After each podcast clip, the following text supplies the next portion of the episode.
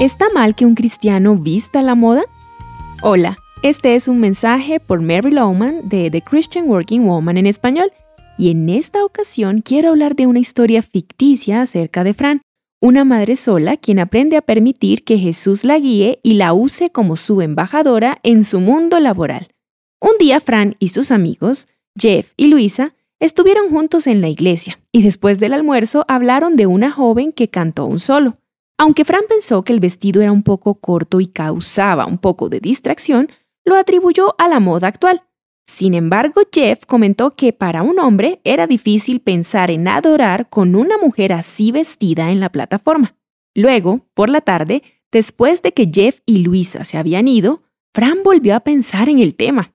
Las mujeres no pueden ser responsables por lo que piensen los hombres y comenzó a sentirse a la defensiva con la idea de un código cristiano de vestir.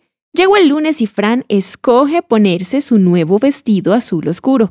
Tiene una importante presentación, así que piensa que es un buen momento para estrenarlo. Se siente bonita, pero al subir la cremallera sus ojos ven en el espejo su reflejo y se da cuenta de que su falda es tan corta como la de la niña que cantó en la iglesia ayer. Así que se siente incómoda. Fran, si la falda de la niña ayer era corta, ¿qué con la tuya? Pregunta con claridad la silenciosa voz en su interior. Ella piensa, por estos días no es posible encontrar algo que no sea corto. Además, no es tan corto como algunos otros. ¿Y qué tiene de malo mostrar las piernas? Todos las tenemos. La reacción de Fran claramente muestra su convicción mientras intenta defenderse. Sabe que está mal su reacción, sin embargo, no está lista para rendirse.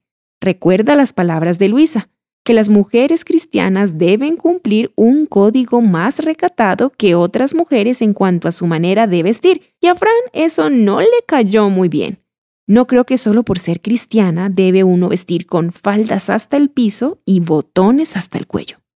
Fran reconoce que su reacción y la ira que siente es un claro indicio de estar bajo convicción por el Espíritu de Dios, y sabe que debe tomar un paso atrás y volver a analizar todo el tema.